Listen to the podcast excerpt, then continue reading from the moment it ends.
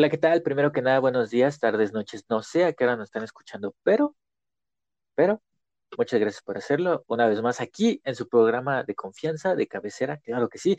¿Cómo estás, mi estimado? ¿Qué tal te encuentras el día de hoy? Como cada jueves, feliz de poder.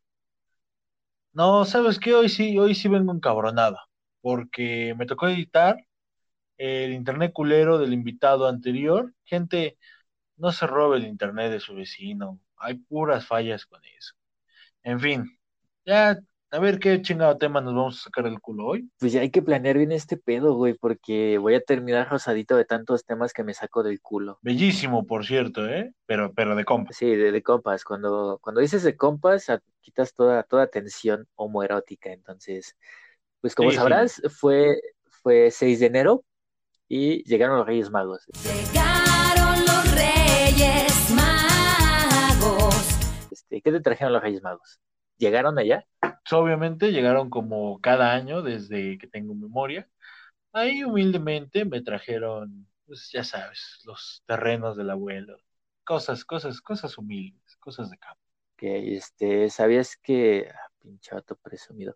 Este, bueno, continuando con, la pregunta que te iba a hacer, este, ¿sabías que esos tres eh, pararon una vez de culo a Santa Claus? ¿Los tres Reyes Magos pararon de culo a Santa? Ponle tú Melchor y Gaspar. Eh, sí me da rifo, eh. Sí, sí me han dando mis vergas. Uy, sí, ya está muy creíble. Pero ya con Baltasar sí, sí le tengo que tener cuidado. Ese, ese güey se ve que sí ha sufrido. Domó un elefante, va para empezar. Yo, yo creo que Baltasar, de, de, los tres, es el que más le sabe a los vergas, el que sí están en una fiesta y hay algún problema y los otros dos quieren solucionarlo así tranquilo, ¿no? Y él no, ya rompió una botella, y a ver, pendejo, ¿quién, quién le va a entrar? De uno por uno, culeros, aquí va a haber vergazos, ¿quieres pasa? Y está Gilgamesh con su yogur. Joder, eso sí es de gangsters, de gangsters. No, Baltasar es peligroso, güey. Baltasar es... Y Baltasar no, ese güey no se va con juegos. Y ¿Por qué le partieron su madre al gordo ese, como le, como le dijiste el, episodio pasado? Eh, no, ya no le voy a decir así, ya, ya fue mucho odio a Santa Claus, ya fui a terapia y, y solucioné algunas cosillas, pero fíjate que esto es muy interesante, porque Santa Claus, pues, es un símbolo estadounidense, ¿no? De, las festividades navideñas eh, gringas y sobre todo de la actividad comercial. Y, esta, y su presencia eh, aumentó velozmente en México en especial en la década de 1950. Entonces, desde ahí, en esos puntos, en esa época, del, en ese momento del tiempo, nos vamos a, nos vamos a ubicar. ¿Qué te parece? Me agrada. Entonces nos vamos a trasladar a 1950, inaugurando esta bonita sección de... Ahorita vemos qué pedo. Anticipe su descenso. Periodistas, publicistas, empresarios, funcionarios, escritores, cineastas y representantes de la Iglesia Católica y tuiteros si hubiera visto en ese momento tuiteros, eh, manifestaron sus desventajas con el viejo barbudo este vestido de terciopelo rojo. Eh, ¿Por qué? Porque amenazaba con desplazar a través de su rechoncha figura, como señora gorda que ve un lugar y se mete porque se mete a, los tres reyes magos. Ah, no, mi hermano. Consigue la tuya.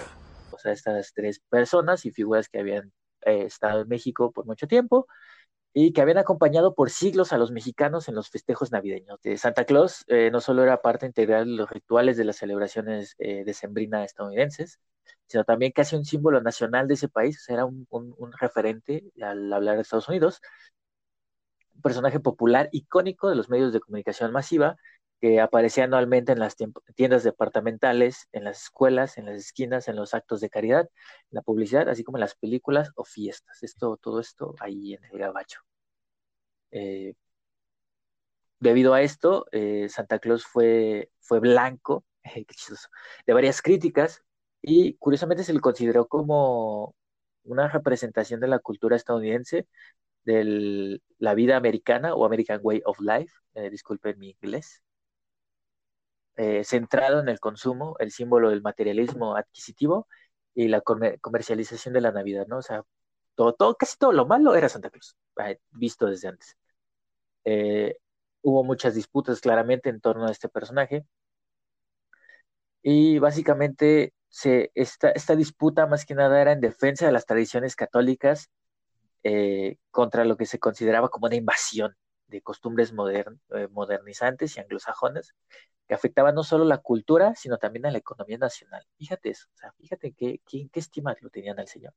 Santa Claus personificó pues, al otro, al otro, al ajeno, al, al usurpador, al, al amante, al extranjero, eh, mientras que los Reyes Magos pues evocaban pues, lo nacional, ¿no? Lo, el consumo mexicano, el consumo nacional, el orgullo patriota de este país, entendido como un conjunto de rituales basados pues, en las posadas, en el ponche, las piñatas y la liturgia católica que pues acompañaba las festividades este, pues, en todo México, ¿no?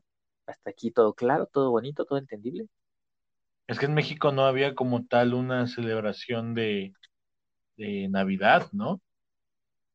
Porque antes era No, el o sea, nacimiento del niño Jesús y se esperaba Sí, o sea, la llegada de los Reyes Magos, hasta el 6, 5, 6. Ajá, porque en- en- hasta en ese punto eh, la Navidad era eso, era celebrar el, el nacimiento de nuestro sagrado Jesucristo superestrella, pero hasta ahí.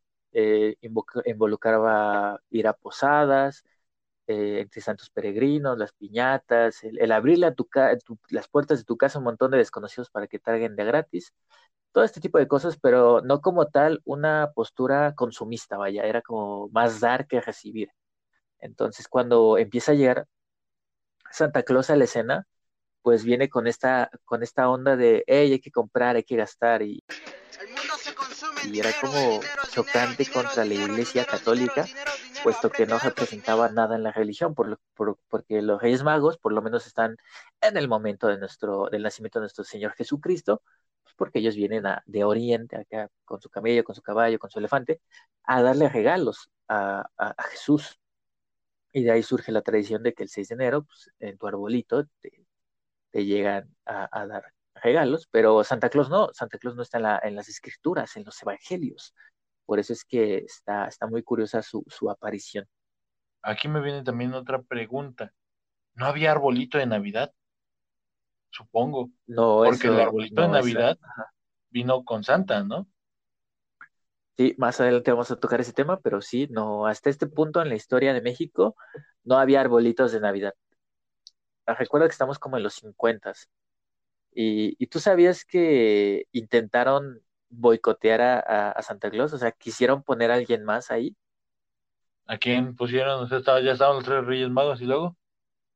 Eh, pues en mil- antes de los 50, en 1930, eh, Pascual Ortiz Rubio este, decretó que el nuevo símbolo de las Navidades mexicanas, pues debía ser alguien de nuestra tierra, ¿no? Alguien poderoso, tertulio, nada más y nada menos que Quetzalcóatl. de que las perras se pongan en fila. No mames.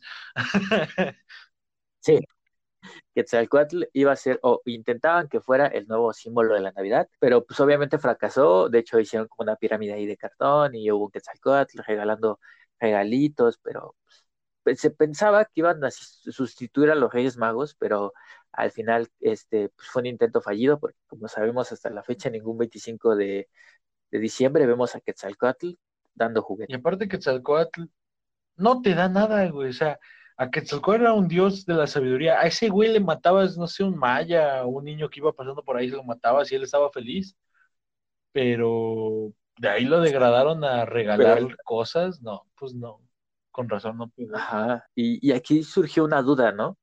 Porque y- ponle tú, Quetzalcóatl apegaba a nuestros orígenes prehispánicos, a nuestro, a nuestra historia, pero aún así fracasó. Sí. Ahora, y aquí surge una duda, ¿no? Una pregunta. ¿Cómo podrían sentirse identificados los niños mexicanos con un anciano vestido de pieles rojas, para empezar, que era blanco, de posiblemente nórdico, que usaba un trineo para transportarse? inmune al hollín de las chimeneas, porque antes no, no, no, no sabían mucho de lo que podía causar el, el hollín, pero ahora ya lo sabemos. En un país claramente donde solo existe la nieve en las neveras o en el Nevado de Toluca, eh, donde los hombres visten telas delgadas y caminan a bordo de caballos, automóviles o ferrocarriles, pero jamás, jamás en trineos. O sea, ahí claramente era como, ¿cómo voy a sentir identificado con este señor si ni siquiera tiene el mismo tono de piel? Sí, no, para nada. No, no nos visualizábamos en él. Y, y es curioso porque lo mexicano se asocia a lo tradicional, y lo tradicional a lo mestizo, lo español y lo católico. Santa Claus como el otro, como el extranjero, en un inicio funcionó para constituir un, nosotros nacional, ¿no? Aquí empezó, eh, si viera a fomentarse un orgullo nacional, si consume mexicano, no, no quieras cosas gringas, ¿no? Pero, pero era una, una, incluso hubo gente que lo empezó a comparar con, con nuestro Señor Jesucristo. Comparaciones siempre hubo, ¿no? Y por ejemplo, Santa Claus eran hombres viejos y corpulentos, mientras que los representantes de Cristo eran jóvenes delgados. Eh, en lugar de humildes ropas blancas, las de, la vestimenta de Santa Claus era de llamativo color rojo, ¿no? Opulento, así cálido. Eh, también Santa Claus era más alegre y a menudo se retrataba con su risa característica, que era el jojo, jojo, jo. Y pues Cristo vivía en una tierra desértica y Santa Claus puso en una casa acogedora, no en un taller lleno de calor y luz, situada obviamente en el Polo Norte. Cristo era soltero y Santa Claus incluso hasta tenía esposa y estaba casado, que es lo, que es lo más importante.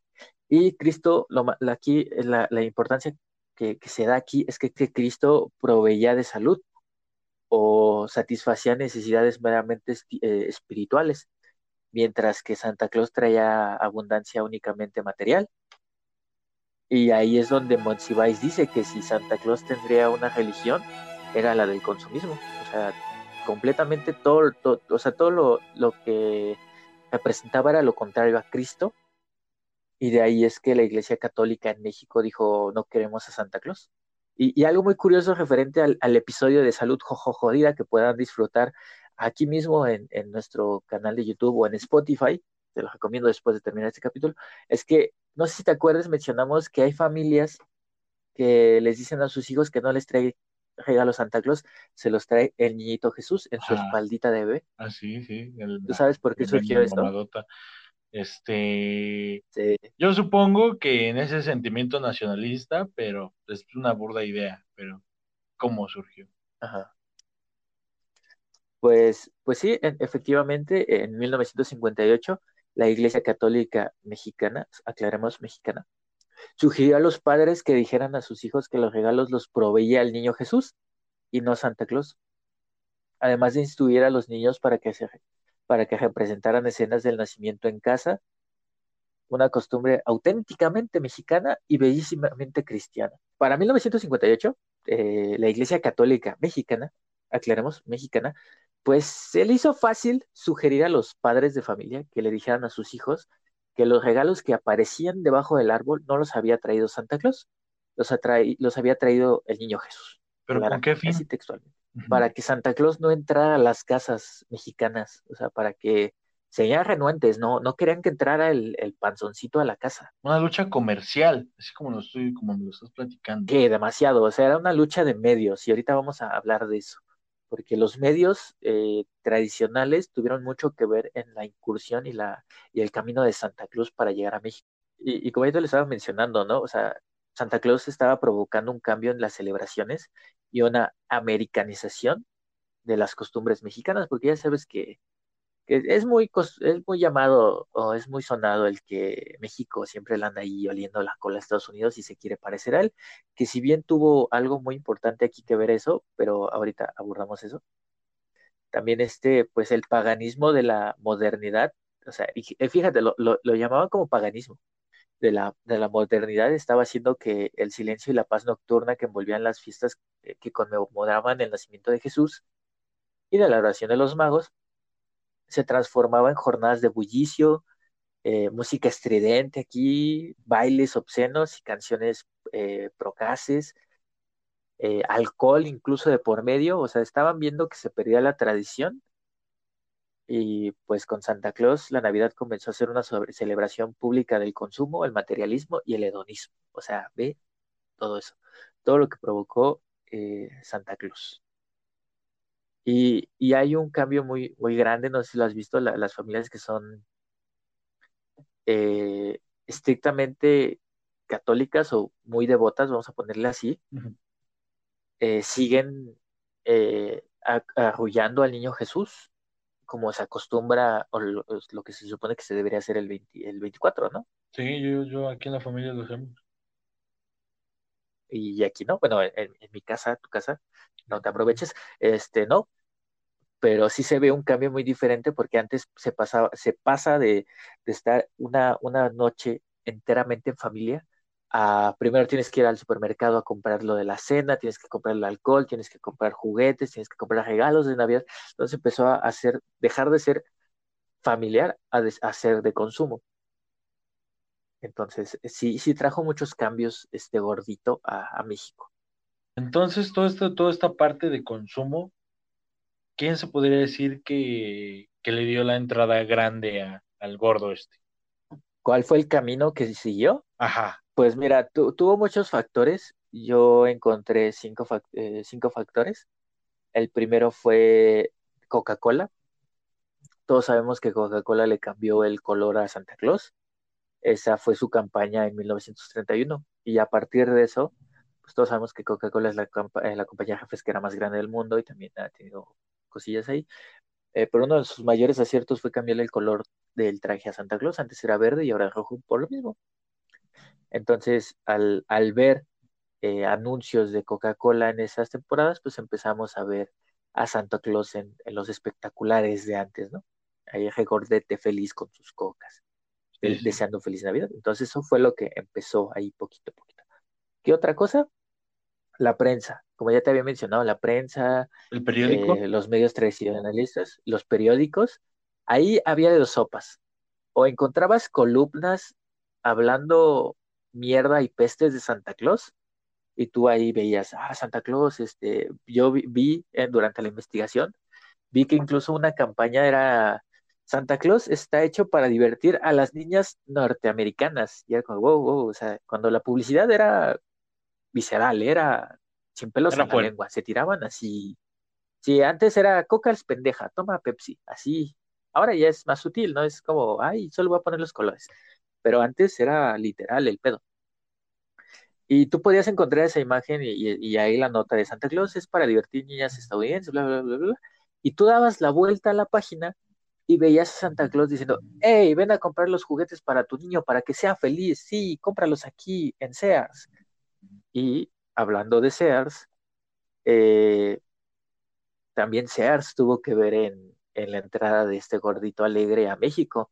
El primer Sears en México estuvo en 1947 y pues aquí eh, también como los que estaban en Estados Unidos acostumbraba a tener sus, sus ventanas gigantescas con, con ropa de temporada, ahora de juguetes, pero sobre todo con un Santa Claus sentadito ahí bonito para que tú pudieras sentarte en su pierna, en su regazo y decirle que querías. ¿Él Eso fue también lo que catapultó. Él empezó, ahí fue como que lo que empezamos a ver de que eh, tú ibas, esta costumbre, de, ah, una costumbre muy estadounidense que, está, que hace mucho tiempo estaba ahí, pero que apenas se implementó en México. ¿Cuál fue el, el, el, el auge o el, o el pegue que tuvo Santa Claus? Que gente de Puebla y de otros estados de la República venían a este Sears a hablar con Santa Claus.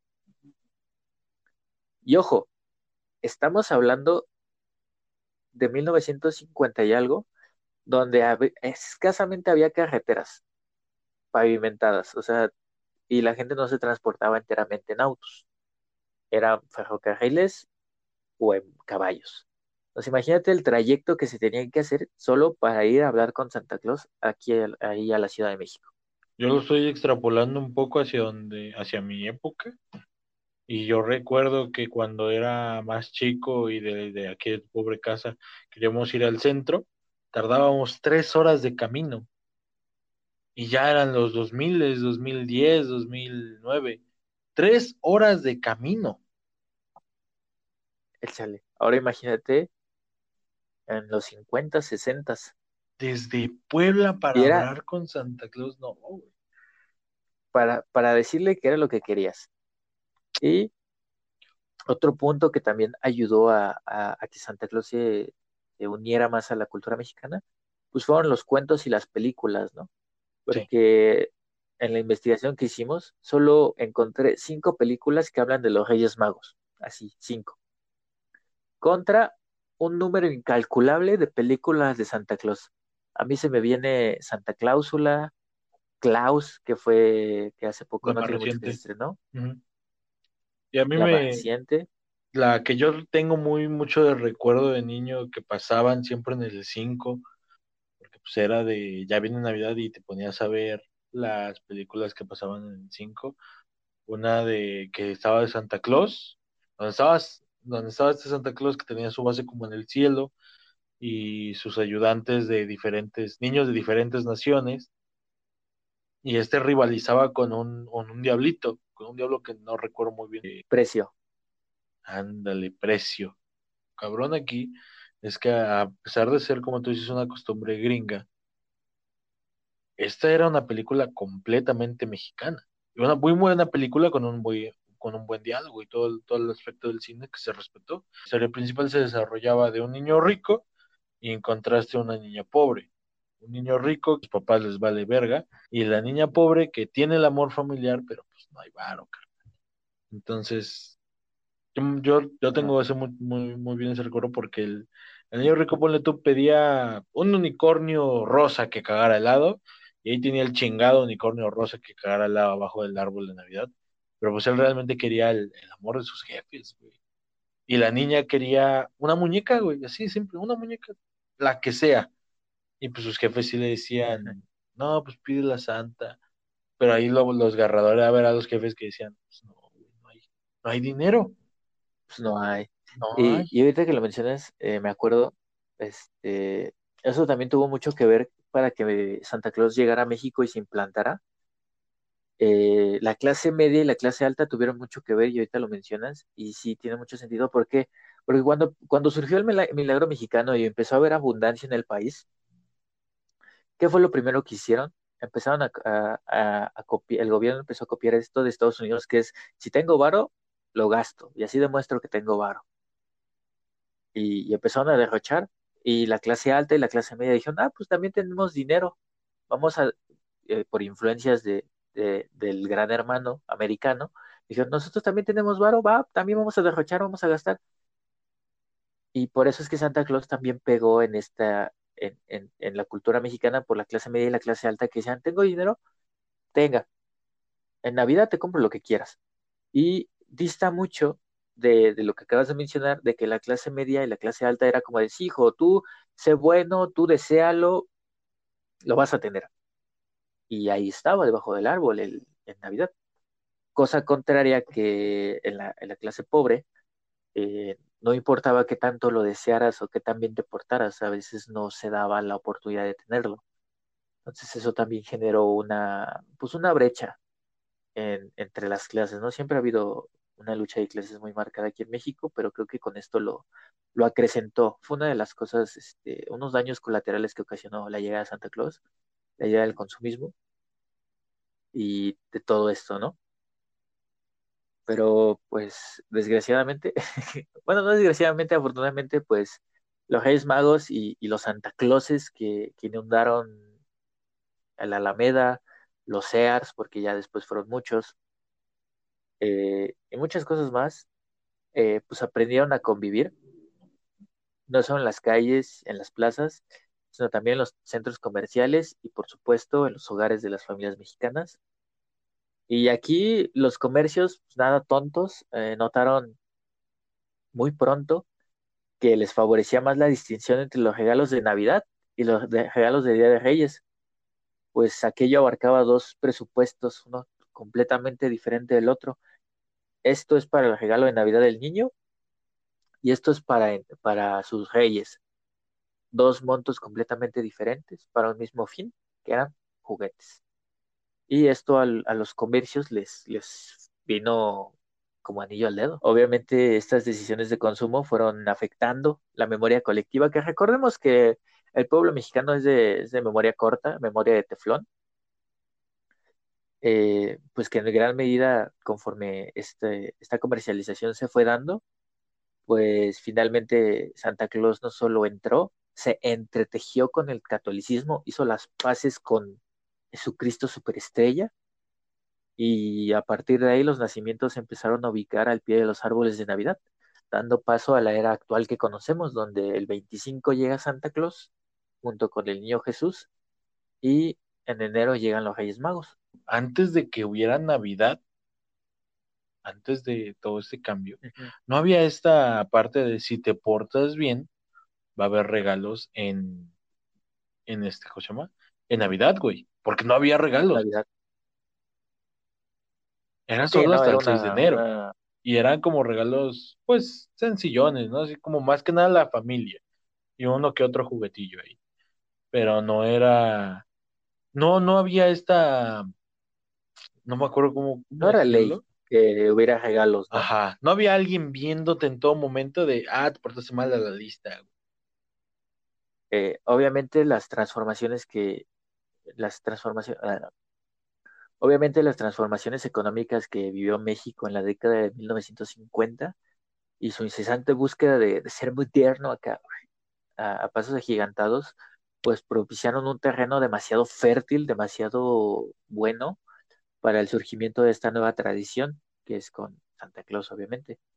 Eh, como ya te había mencionado, pues Santa Claus exigía salir de tu casa, visitar tiendas, eh, otorgaba un papel central a las empresas privadas, a los publicistas y a los empresarios, hacia los, eh, volvía a los niños consumidores activos y demandantes. Era como te menciono, ¿no? Yo quiero una patineta, quiero un coche, quiero un caballo, quiero corbatas, quiero calcetines, o sea, cualquier cosa se les ocurría y en ese momento podía ser una gran idea, pero a los dos, tres meses ya te de eso, ¿no?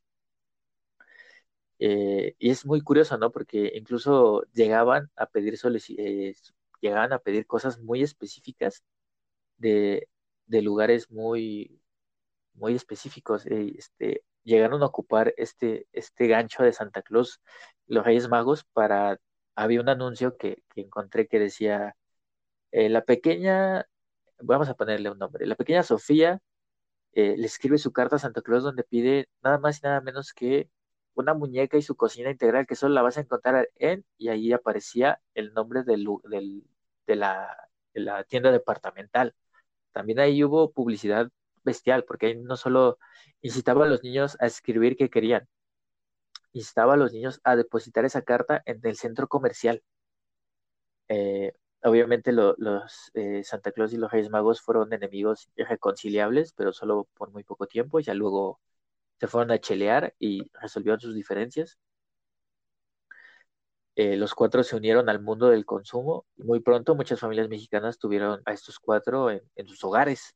Es probable que Santa Claus ayudara a catapultar comercialmente a los Reyes Magos y que estos fueran reinventados la publicidad de la época, porque antes no había este tipo de, de cosas de que los Reyes Magos eran más consumistas, igual y los llevaron a esta época y Santa Claus le dijo, hey, brother, el consumismo está mejor y eso fue lo que los ayudó a, a catapultarse y por eso es que ves que también Reyes Magos son una época donde los comerciales de juguetes en la televisión están a tope, ahora con el internet, publicidad salvaje te aparece en Facebook, en Twitter, en todos lados te aparecen juguetes, ahora los puedes pedir por internet y creo que más en parte fue a, que Santa Claus llegó a, bueno, en este, hablando de México, fue en parte porque Santa Claus indudablemente iba a llegar a México.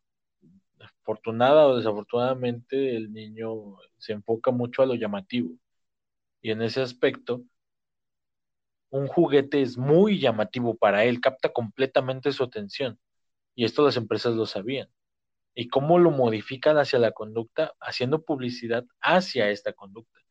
O sea, diciendo prácticamente, pórtate bien y tú tienes el derecho a exigir que te compren un juguete. Y de hecho se ve muy mucho el impacto actual, o sea, hay, hay morritos que se ponen hiper pendejos si no les compran los juguetes el día de Navidad o el día de Reyes. Y reprochan, ¿no? De, es que yo me porté bien, güey, te tienes que portar bien, te traigan o no. Es parte de tu, pues de lo que se debe respetar en una sociedad. Pero el consumismo los hizo asociar este, este comportamiento recompensa de yo me porto bien, a huevo me tienen que dar un juguete. O sea, no es si quieren, es yo ya me yo ya cumplí prácticamente. Entonces, a huevo me tienen que comprar un juguete. Y de hecho, las tiendas, en la investigación, como dices que hicimos, mencionaban mucho un eslogan de, de una bicicleta que decía, él haría cualquier cosa por tener esta bicicleta.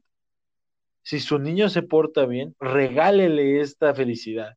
es como están condicionando no solo el comportamiento, sino también la felicidad de un ser que no sabe ni qué chingados va a hacer de su vida a una bicicleta. Es una trampa muy, muy impresionante porque se quedó hasta la actual.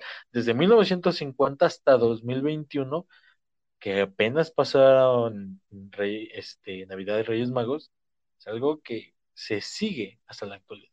Y de hecho, yo recuerdo mucho que cuando íbamos iba a la primaria, era como costumbre traer lo que te trajeron los reyes o Santa, quien te trajera, o el niño Dios.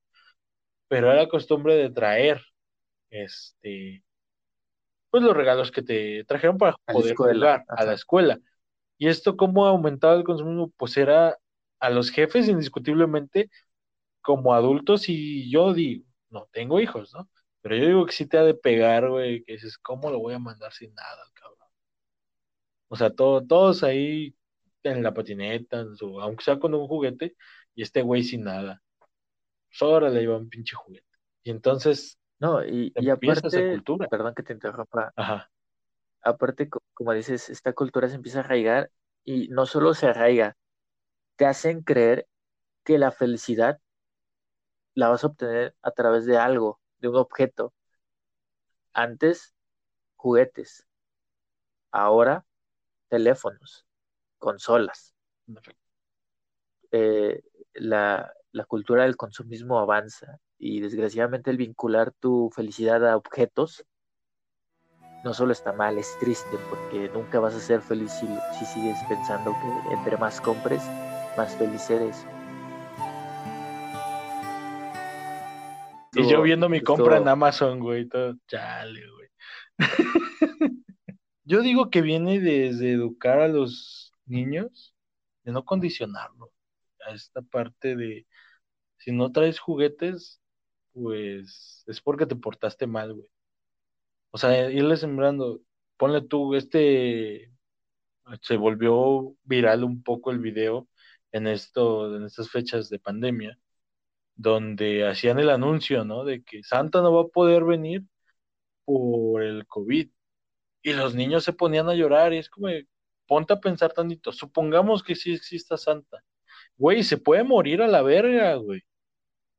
¿Por qué estás O sea, llorando? ya hablamos de eso, de que si es un, un- un- una persona con múltiples enfermedades y está, es la persona con más riesgo del mundo de tener COVID. Y realmente el, el foco donde tenemos que poner la atención es entre el conductismo y el chantaje. Que no asocien el hecho de me estoy portando bien, a huevo me tienes que dar algo. Porque esto lo extrapolan a muchas cosas. No solo, o sea, no solo el niño. y bueno, con esto, con esto terminamos el episodio de hoy. ¿Qué, qué te pareció, mi estimado? ¿Qué, qué te dejó el capítulo de hoy? Pues me dejó un, un gran aspecto cultural. Recuerden, estamos, estamos como consternados, todavía en shock de, de que este, de que el gordito que durante 22 años me trajo regalos tenga un trasfondo tan oscuro. Si quieren que abordemos un tema en especial, el que quieran, lo investigamos, nos mandan mensaje este, a nuestras redes sociales que aparecen en la descripción, ya saben. Y si tienen el tema que los apasione y quieran venir, lo platicamos y vemos cómo se desarrolla este pedo. Eh, con esto nos despedimos. Una vez más, gracias por escucharnos. Un jueves más. Sergio en los teclados. Gracias una vez más a la voz. Y recuerden amigos, la mirra es un abortivo. ¡Vámonos! Neta. Vámonos.